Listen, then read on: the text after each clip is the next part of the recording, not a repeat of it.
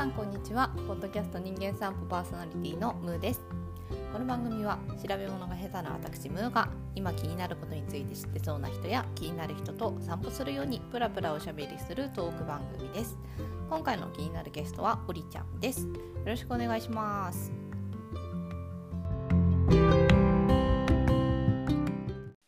はい、お願いします。あ聞こえた。よかった では最初にちょっとサクッと自己紹介いただいてもよろしいですか？はい、おりちゃんこと、おりたと申します。はい普段はですね、えっ、と、現代美術作家をしておりまして、うんあの、印象の写真とか、まあなんかそういう写真系ですかね、今は制作しております。よろしくお願いしおます願いします。はい。おりちゃんは私が今あのドリンク屋さんをちょっと出させてもらってる日帰池ポンドで、はいあのお客さんで 来ていただいたら、あの、はい会員さんだっていうことでねはい。あれですよねそうなんです。印刷付きを置いてるんですよね。あ、そうです。はいあのそんなおりちゃんでそうこの間、えっとカクテルラボっていう。あのイベントにね私もお誘いいただいて、はい。ちょっとドリンク出させていただいたのでちょっとその振り返りのお話と、うん。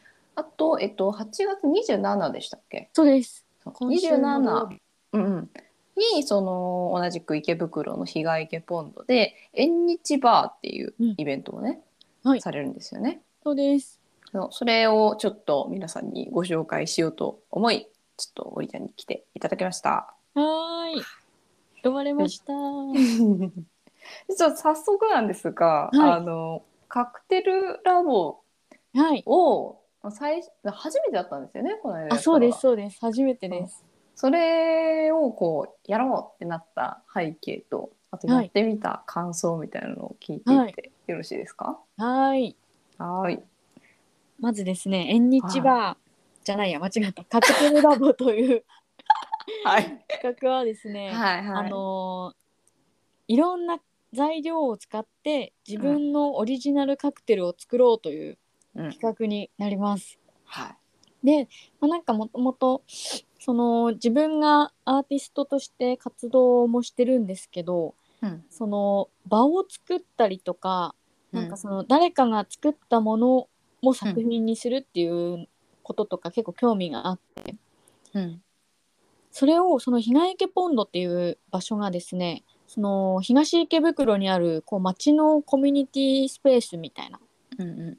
何でも挑戦するしやすいよみたいな感じのレンタルスペースでして、うんうん。まあ、そこで、まあ、なんか面白いことができたらいいなと思って始めたなんか実験的なアートイベントという体でうんやってみたんですね、カクテルラボは。はい。実際にやってみてうん。そのめちゃくちゃ良かったなっていうのが感想ですね。いやー楽しかったですよね。楽しかったですよね。うんうんうんなんか正直初めてだったんでどうなるかなって思ったんですけどうん。めちゃくちゃそのみんなが作ったカクテルがうん。クオリティがすごい高くてうんしかもなんかこのみんなそれぞれの個性がめっちゃ出ててうんうんうんめっちゃ良かったんですよね。いやなんかこう、つくああいうの作るのうん、とか、ちょっと実験みたいなことって、うんこう大人になると、あんまり機会がないからそうなんですよ。すごい童心に帰っちゃいますよね。そうそうそうそうそう。うん面白いですよね。なんか実際にうんうん若い人からうんおじいちゃん、おばさままでうん。いろんな層がいたんですけど、うんうん。やっぱ面白い。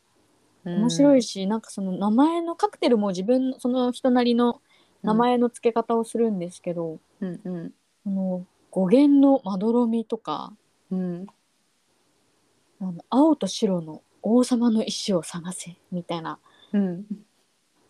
なんか絶対自分だったら出てこないなみたいな感じうのん名前の付け方感性とかあってうん。めっちゃ面白かったですね。ね。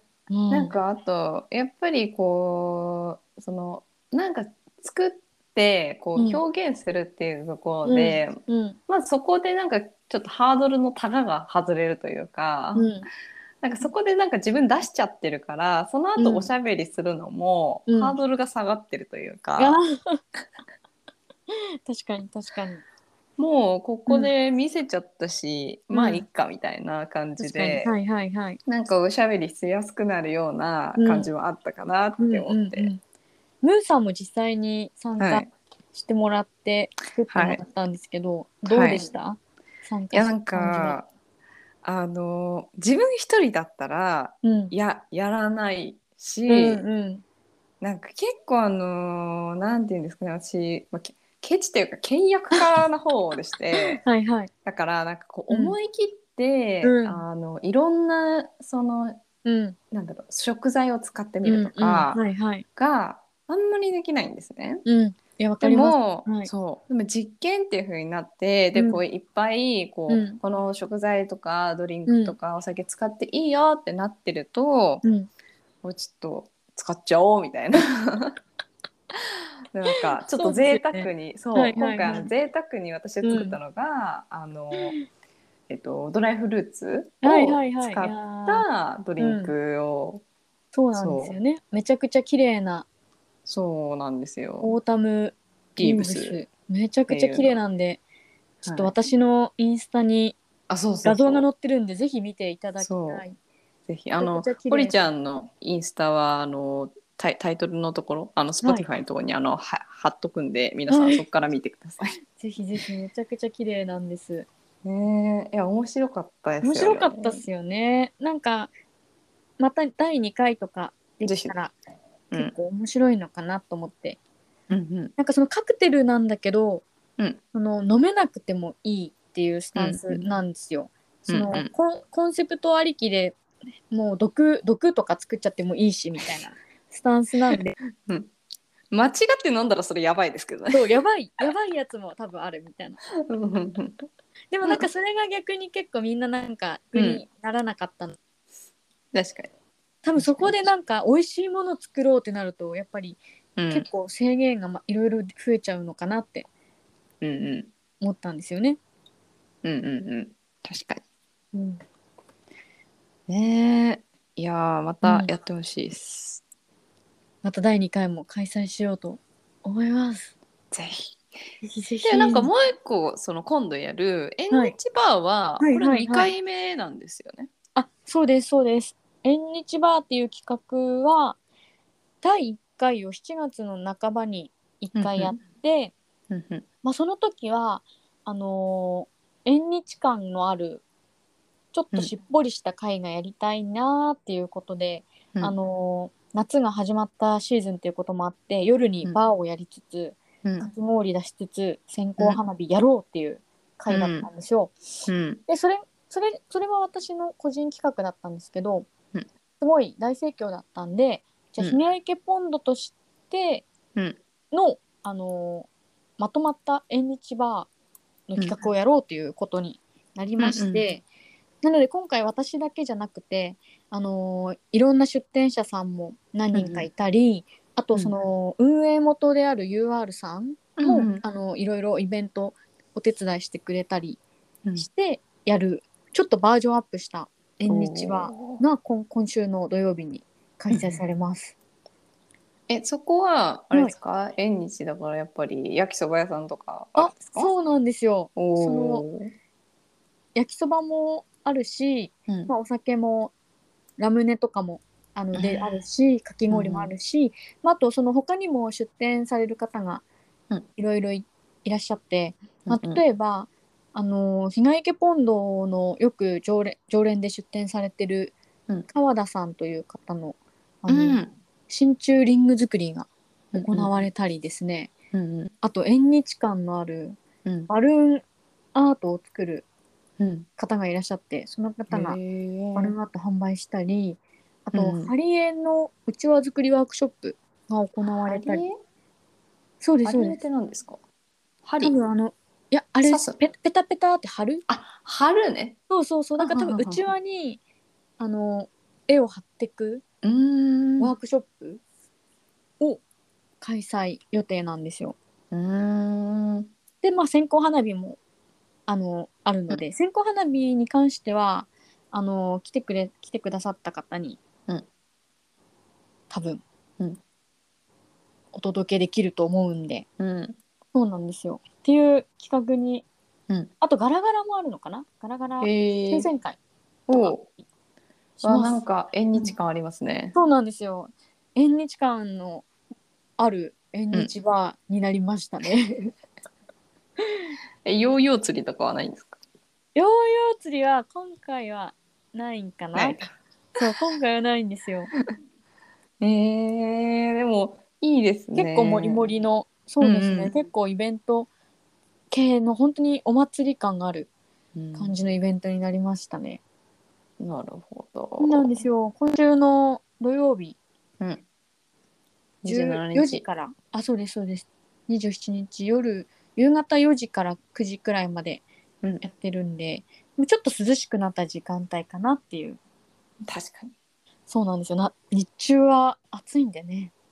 確かに。最近はちょっと落ち着いてきましたけどそれでも夕方になるとぐっと涼しくなってくるから、そうそうそうそう。外出やすいですよね。そうなんですよ。ちなみにその縁日バーで使う線香花火は、うん。あの国産の線香花火を予定してまして国産。そうなんですよなんか線香花火ってあんまり、なんか私も気にしてなかったんですけどうん。縁日バー企画する時にこういろいろ調べてうん。あのお店とかで売ってるめっちゃ安いのはもう中国産とかなんですよ。うんへえ。でも一応日本で国産で出してるあの花火もあって、うんなんだろうあの中村正七商店とかに売ってたり、へえ。ちょっとおしゃれな店で売ってる、うん。ちょっとお高い花火なんですけど。あの筒井時政さんっていう職人がうん。作っているうん線香花火を予定しているのでうん。試したい人はぜひ来てへみて。え。なんか。そのうんうん。はいはい西西の線香花火っていううんうん。線香花関火と？あそうですそうです。と東の線香花火っていう2つを取り揃える予定なんで、そうなん関ですよ西と関東みたいな関。西と関東へえ。なんか違うんですかね。あ結構ち見た目は違くてえ、違うんだ。多分よく見る線香花火うん。が関東の花火、うん。で関西のはもうちょっとなんかももっと古古いというかうん。本当にし見た目は超シンプルなんですよなんかあの、竹串の先に黒煙がついてるみたいな竹串？なん？めちゃシンプル紙じゃないんですか？線香花火って。紙じゃないんですよね。へえ。紙じゃないんですよ。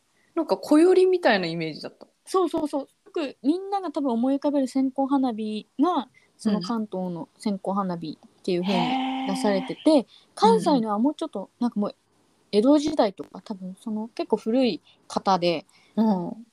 結構質素なんですよね見た目がへえだ。から意外と見見たことない線香花火なんじゃないかなって。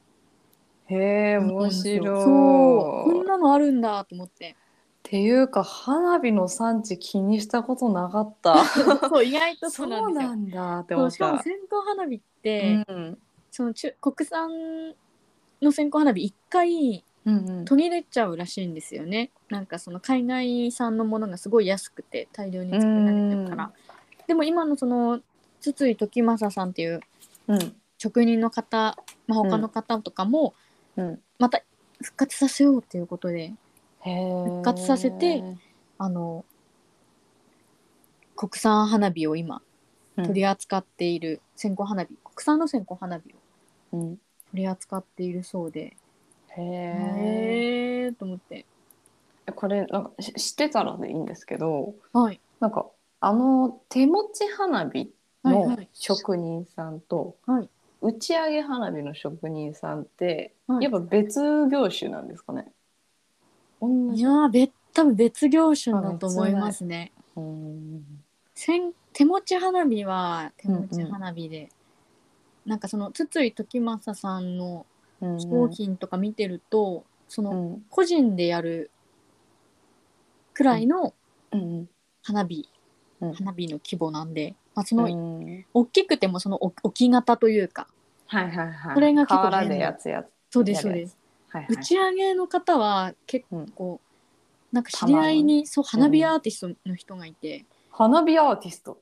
そうなんですよ。花火のなんか職、うん。花火の職人もしつつ、うん。花火で作品作るみたいな方がいて、その方はもう完全にその打ち上げる用のうんうんうん。花火、多分しか取り扱ってないうん感じですね、ちょっと別物な感じがしますね、そうなんだ、うん、いやなんか今年もなんか結構花火大会が中止になってたりするからなんか花火業界大丈夫なんかなっていうふうに思って。ー。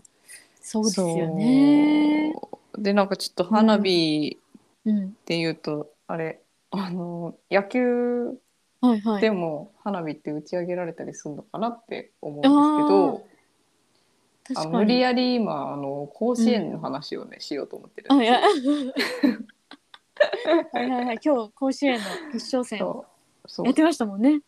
あの私はあの全然知らないし見てないんですけど、はいあの、はいオリちゃんがさっきね甲子園を見てたっていうこの収録は甲子園によって延長されたあそうなん番組なんですよですけれど、実はですね、はい、あの今日うん、今年の甲子園決勝戦がありまして、はい、まあ、私どうん。あの今日の決勝戦はうん、えっ、と山口代表のうん、下関国際うん、っていううん、こ商業かな？下関国際っていう高校とうん、宮城出身、えー、と宮城代表の仙台育英高校の、おそれ聞いたことあるな。そうなんですよ、うん。仙台育英は、まあ、どっちもうん。あの決しあそうどっちも。うん、あー、うん。そうですね。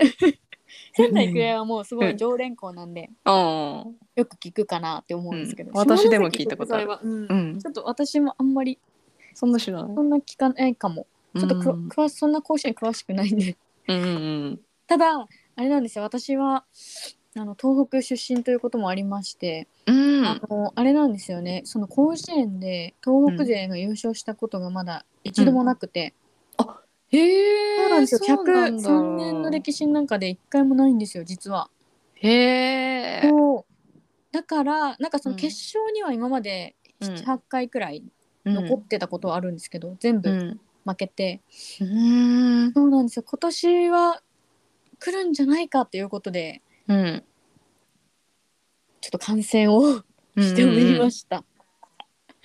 そして見事に、はい。見事に仙台育英が優勝しまして、へえ、おめでとうございます。おめでとうですね、うん。おめでとうなんですよ。っていう胸熱なうん、胸熱な日になっております。それが言いたくてしょうがなかったと。そうそれを言いたくてしょうがなかった。でそのさっき花火の話で言うと、あ、はいはいはい。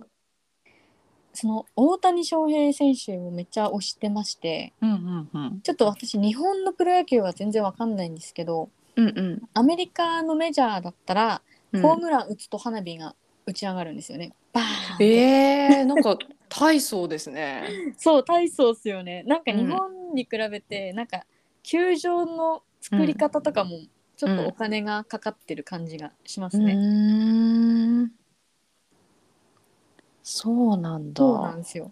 なんか日本の球場って、うんうんなんかまあ違いはあれど、うんなんかそのやよくある野球球場みたいな感じなんですけど、海外、うんうんアメリカの球場って結構うん違くて、なんかその大谷翔平選手がいる、うんロサンゼルスのエンジェルスっていうチームはうんあのーいい岩とか庭じゃないけどなんかそんなのがあるんですよ、球場に。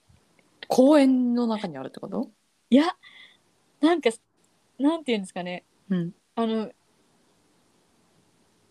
客席のい一部が途切れて岩とか、うん。あのねアスレチック。あのセセンターのセンターの裏あたりはもう岩、うん。庭じゃないけどなんかそんな感じなんですよ。へえ。結構自由でそう面白いんですよね。いやなんかあの、うん公園っていう感じだったら私の地元の横浜スタジアムも公園に囲まれてるなと思って聞いてたんですけあーいやど、そういうことではない。違うんですよ。違うあれはなんか完全に球場の外じゃないですか。外ですね。あの横浜スタジアムもめちゃくちゃ立地とかすごいいいと思うんですけど、うん。なんかその球場の中に岩があるみたいな、見ればわかるん全ですけどね。然イメージつかない。なんかちょっとが参考画像の URL 後で貼っときます。ちょっと私も見てみよう。はいはい。えこれ後はい。ではい。送れ。ばいいですか、い、や面白い後で。後で大丈夫です。とかあとなんかその毎シーズンうんうん。なんかな何かの映画をモチーフにうん。した、うん。あのー球場のセットで戦う時があるんですけど、うん。なんかそのトウモロコシ畑うんで戦うみたいなセットが作られててえそれか球拾えなくないですか？大丈夫ですか？なんかあの球場選手が戦うフィールドはその、うん。変わらないんですよ、うん。よく他のとこと変わらないんですけどそのせその外野の後ろ側が完全にトウモロコシ畑みたいな。おーみたいな。だから選手そこから入場するみたいなトウモロコシ畑から選手たちがこう飛び出てくるみたいそうですそうですすごいんですよな。なんか田舎の少年感がありますね。トウモロコシ畑からこんにちはみたいなことですよね。そうなんかそのエンタメ感が日本と違うなと思ってへえ。面白いんですよ自由だなと思ってそういうのが、なるほどな。いやーなんかちょっとうんいろんななんか要素がありましたが、ね、多分これを聞いてる人は、うん。おりちゃんが普段やってるそのアートの活動とかはいすごはい。どういうのやってんだろうっていうのが気になるところだとは思うんですけどそろそろお時間が来てまいりましたので、ちょっと今回はね、ちょっと謎めいたまま、終 終わっていってまた今度ねあのー出演していただいておりちゃんを掘り下げていこうかなとはい。思います。はい。はい。いや本日は来ていただいてありがとうございます。ありがとうございますで皆さんあの27日土曜日えっ、と日帰りポンドのね縁日までおりちゃんに会えるので、はいぜひ行ってみてください。はいぜひお越しくださいうん、ありがとうございました。ありがとうございます